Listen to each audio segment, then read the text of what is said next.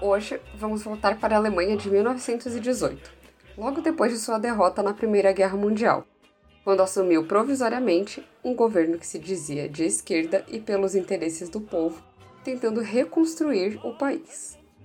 Mas, por conta da guerra, a situação era desesperadora. A Alemanha estava literalmente em ruínas e ainda foi obrigada a pagar em dinheiro pela guerra para outros países. E como já era de se esperar, quem se deu mal foi o povo que acabou sem empregos, sem casa, pois foram bombardeadas durante a guerra. Ou seja, todo mundo pobre e passando muita fome. Essa situação acabou em várias revoltas espontâneas ao longo do ano. O governo claramente não gostou nada disso, pois até alguns membros do exército e da polícia estavam participando das revoltas. Ué, mas o governo não era de esquerda?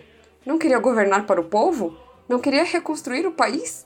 Então, como nem tudo é 8 ou 80, a realidade não era bem assim.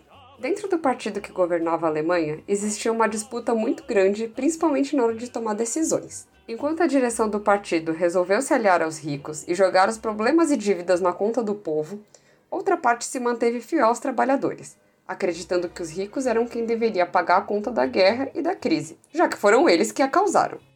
Esse segundo grupo, liderado principalmente por Rosa Luxemburgo, Clara Zetkin temos áudios do Hoje na Luta sobre elas. E Karl Liebknecht fundou a Liga Espartaquista. Ela tinha esse nome em homenagem a Espartaco, escravo romano que liderou uma das maiores revoltas dos trabalhadores já conhecida. Mas essa é uma história para outro dia. Inspirada pela Revolução Russa, que aconteceu um ano antes, no final de 1918, a Liga Espartaquista havia se juntado ao povo, organizado para uma grande greve geral que, naquele momento, deveria servir para medir forças e observar como o governo alemão reagiria, para que então os trabalhadores seguissem na tomada do poder.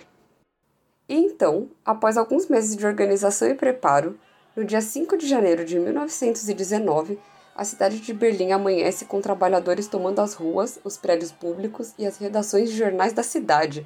A greve foi um sucesso. Porém, o resultado foi repressão truculenta e prisão dos líderes da Liga, Rosa e Cal, que foram covardemente assassinados e tiveram seus corpos jogados no rio. Somente em 1999, uma investigação do governo alemão concluiu que o exército havia recebido ordens e dinheiro do governo da época para matar os líderes espartaquistas. Infelizmente, os assassinos de Rosa e Karl não foram julgados nem presos, mas ao contrário dos líderes espartaquistas, que deixaram um legado que perdura até hoje, foram esquecidos pela história. O poeta alemão Bertolt Brecht escreveu o seguinte epitáfio para a Rosa, em 1919.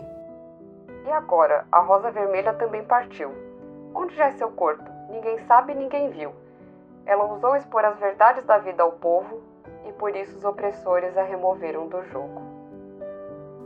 Como sempre, os governos dos ricos tentam apagar e esconder as lutas e conquistas do povo trabalhador após destruí-las, mas é nosso dever relembrá-las. Inclusive, aqui mesmo no Brasil, tivemos um evento parecido com a revolta espartaquista, o Levante Comunista de 1935, e temos um episódio do Hoje na Luta sobre ele.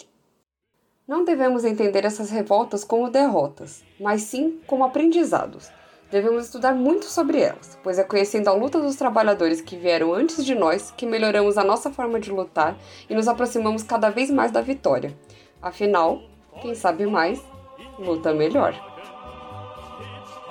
MTST, a luta é para valer.